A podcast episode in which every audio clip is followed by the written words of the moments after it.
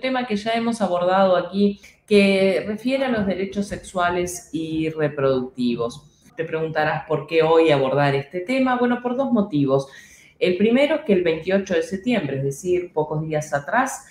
se conmemoró otro día por la despenalización del aborto. Recordemos que esa fecha, 28 de septiembre, se, se, conmemora o se celebra desde 1990 y que fue justamente en un encuentro, en el quinto encuentro feminista de América Latina y el Caribe, donde se decidió colocar el 28 de septiembre como día por la despenalización del aborto. Un día que está marcado por la acción por la acción a nivel internacional y por la movilización a lo largo y a lo ancho del mundo de una marea, marea verde en algunos casos, que reivindica y reclama el derecho al aborto seguro, libre, legal y gratuito. Pero además de por el 28 de septiembre, porque en esta semana se cumplieron 10 años de la aprobación de la ley de interrupción voluntaria del embarazo en el Uruguay, en mi país, y también me quiero referir a eso. Pero primero comencemos por el tema justamente de la lucha por los derechos reproductivos que está creciendo en América Latina, pero que todavía está lejos de conseguir ser una realidad en clave regional. Hoy si miramos la situación regional, a pesar de los avances que han habido en el último año y poco con los casos de Argentina y de Colombia, todavía podemos decir que la situación regional es de prohibición, de mucha restricción y de poca despenalización del aborto en América Latina y el Caribe. Y que este es un tema clave porque estamos hablando de el ejercicio de los derechos sexuales y reproductivos y que cada persona en definitiva debe tener la capacidad y la posibilidad de tomar decisiones libres e informadas sobre su vida reproductiva y sobre su sexualidad, sobre su vida reproductiva y sobre su sexualidad en las distintas dimensiones. Esta fecha que pasamos hace unos días para atrás, el 28 de septiembre, justamente sirve para recordar, recordarle entre otros a los gobiernos latinoamericanos que 6.000 mujeres se mueren al año debido a complicaciones por abortos clandestinos en nuestra región, que la cifra anual de abortos que se practican en países como Brasil, Colombia antes de la aprobación de la ley, México, Perú y República Dominicana asciende a más o menos 2.8 millones y que en toda la región la suma llega a algo más de 4 millones de abortos por año que cada día se realizan 55.000 abortos inseguros en todo el mundo y que el 95% de esos abortos inseguros son en países de los que se denominan en vías de desarrollo y que a su vez son responsables esos abortos realizados de manera insegura de una de cada ocho muertes maternas en el mundo. A nivel mundial también, por cada siete nacimientos, podemos decir que se lleva a cabo un aborto inseguro. Y se calcula que el aborto en forma clandestina y en condiciones inseguras es la causa de una de cada tres muertes maternas en nuestra región latinoamericana y de aproximadamente unas 800.000 hospitalizaciones al año como consecuencia de esa práctica insegura e ilegal de los abortos. Justamente es eso lo que recordamos cada 28 de septiembre, ¿verdad? Que sirve como un día para reclamar, para reclamar principalmente desde, desde nosotras, las feministas, desde el movimiento feminista, pero también de manera más amplia, el acceso de servicios de aborto seguro, de aborto libre, de aborto gratuito, que podría prevenir entre el 20 y el 25% del medio millón de muertes maternas que ocurren anualmente en los países en vías de desarrollo. Recordemos que hoy el aborto en América Latina y el Caribe solamente es legal o está despenalizado, por supuesto con ciertas particularidades en términos de los plazos de gestación, las condiciones, etcétera, en Colombia, en Argentina, en México, en Uruguay, en Cuba, en las Guyanas y en Puerto Rico a su vez está prohibido sin excepciones, es decir, absolutamente prohibido en El Salvador, en Honduras, en Nicaragua, en Haití en Dominicana. Esta situación de restricción y prohibición conduce a que si miramos la población de mujeres latinoamericanas en edad reproductiva, aproximadamente un 95% viven en países donde el aborto no está permitido y se estima que entre 5.000 y 10.000 mujeres pierden la vida al año en un aborto clandestino en nuestra región. Además, hay algunos casos que destacan por su gravedad, como el caso del Salvador, ¿verdad? Que enjuicia de una manera agresiva y brutal a las mujeres acusadas de aborto. Hay mujeres presas en El Salvador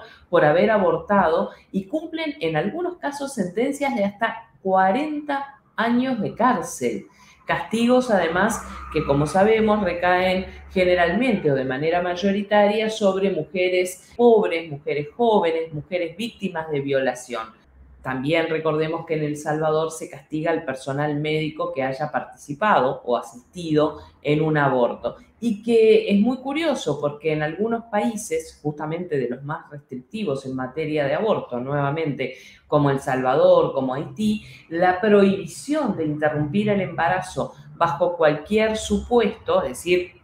interrumpirlo, no importa cuál sea la condición, convive con altos índices de violencia sexual contra las mujeres y las penas que se les ponen a las mujeres por abortar duplican en muchos casos las penas por violación. Eso realmente es absolutamente indicador de la gravedad de este fenómeno. Sabemos muy bien, además, que que el aborto esté prohibido o esté penalizado no significa que no exista, ¿verdad? Es una práctica que siempre ha existido en las sociedades. Las mujeres que desean interrumpir el embarazo lo hacen y en los casos en que el aborto no se puede realizar de manera segura, las mujeres ponen en riesgo su salud, ponen en riesgo su libertad, como veíamos en el caso del Salvador y por supuesto que el impacto es diferencial según la raza, según la educación, los niveles de ingreso, las etnias, en fin. El impacto es bien diferencial y es una expresión más de la desigualdad. No nos olvidemos además la importancia que tiene todo el trabajo y el auge que está teniendo el evangelismo en América Latina y el Caribe con la conquista de determinados espacios de poder que justamente trabajan para impedir que esta agenda vinculada a los derechos sexuales y reproductivos avancen y en general para impedir el avance en términos de los derechos de las mujeres en sentido más amplio. Pero te decía que era por dos razones que traía este tema. Una por la de la fecha del 28 de septiembre y la otra porque en esta semana en Uruguay se cumplieron 10 años, 10 años de la aprobación y promulgación de la ley 18.987 de interrupción voluntaria del embarazo y de la puesta en marcha de los servicios legales de aborto en todo el Sistema Nacional Integrado de Salud del Uruguay. En 2012 se logró ese avance y fue pionero Uruguay junto con Cuba, Guyana y Puerto Rico. En el caso de América Latina, fue pionero en términos de modificar las leyes y permitir legalizar esta práctica de aborto y por supuesto dejar entonces las prácticas inseguras y clandestinas que existían hasta ese momento fue una señal muy fuerte en términos de que se podían cambiar las leyes, se podían cambiar las tradiciones en términos de los países y asegurar las condiciones para la libertad de decisión y la autonomía reproductiva de las mujeres en el caso concreto de Uruguay. Obviamente lo que se estaba planteando por allí era el ejercicio de los derechos sexuales y reproductivos y el objetivo principal era evitar las consecuencias gravísimas e intolerables de la morbilidad y la mortalidad de las mujeres por los abortos ilegales e inseguros. Se cumplieron 10 años entonces y desde entonces 10.000 abortos legales se han producido en el Uruguay por año, lo que equivale a decir que en estos 10 años 100.000 mujeres no estuvieron solas al momento de transitar esta práctica y pudieron realizarla de manera segura, legal y sin poner en riesgo su vida. Claro, quedan pendientes, por supuesto, en Uruguay como en el resto de la región o en el resto también de los países que tienen legalizada esta práctica, como seguir difundiendo los servicios, la existencia de estos servicios, extender el acceso a más mujeres, entre otras a las mujeres migrantes en todos nuestros países, garantizar el acceso también en los centros de salud que tienen lo que se llaman objetores de conciencia y erradicar, en el caso de Uruguay, el delito definitivamente del Código Penal, porque sigue allí presente, aunque por supuesto no se aplica. En definitiva, de lo que estamos hablando es de educación sexual, educación sexual para decidir, anticonceptivos, anticonceptivos para no abortar y aborto legal para no morir. Y esa tiene que ser la consigna en toda América Latina y el Caribe de la mano, por supuesto, de los feminismos latinoamericanos y caribeños y de la ampliación también de la agenda de derechos, porque estamos hablando de avanzar en nuestra región hacia sociedades más democráticas, más justas, donde las mujeres puedan decidir sobre sus cuerpos y sobre sus proyectos de vida y donde estas decisiones sean respetadas y donde los estados generen las condiciones para garantizar el ejercicio de estos derechos. En definitiva, de eso estamos hablando siempre y eso estamos recordando y planteando todos los 28 de septiembre y bueno, y en el caso concreto de Uruguay, ahora a 10 años de aprobación de la ley de interrupción voluntaria del embarazo. Qué importante poner eh, en juego estos niveles de, debate y también esta marcación que tú hacías entre lo que va sucediendo en diferentes países de nuestra América, con esta lógica que decíamos de luces y sombras, de acceso a derechos en otros lugares, brutal restricción y cercenación de los derechos, ¿no? Me, quedo con eso que tú comentabas en relación a El Salvador, muy, muy complicada la, la situación y qué importancia, y de ahí la pregunta que te iba a hacer, qué importancia los lazos entre los movimientos feministas en diferentes partes de nuestra América. ¿Cómo entiendes que funciona esa interacción de los diversos y diferentes movimientos feministas que hay en nuestra región al momento de poder generar más derechos?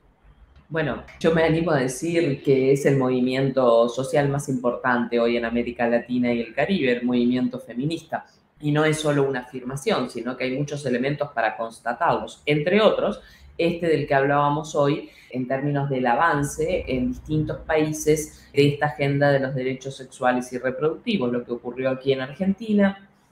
en Colombia, etcétera, por nombrar los casos más recientes, pero también en otros temas, en todo el tema de la violencia, de la violencia basada en género y más recientemente con el fuerte impulso a toda la temática del cuidado y de las políticas de cuidado. Sin duda, se trata de una articulación de un movimiento social presente en los distintos países y donde estos acuerdos en términos de agenda son muy, muy claros y no son solamente acuerdos a nivel general, sino que se observan en las calles de América Latina y el Caribe. Recordemos toda la expresión de lo que es la marea verde o lo que fue la marea verde, sigue siendo aquí en Argentina, que se extendió a toda la región, y las expresiones también en distintos países, en Colombia, en Chile, en fin, que hemos recorrido aquí desde Infoclaxo.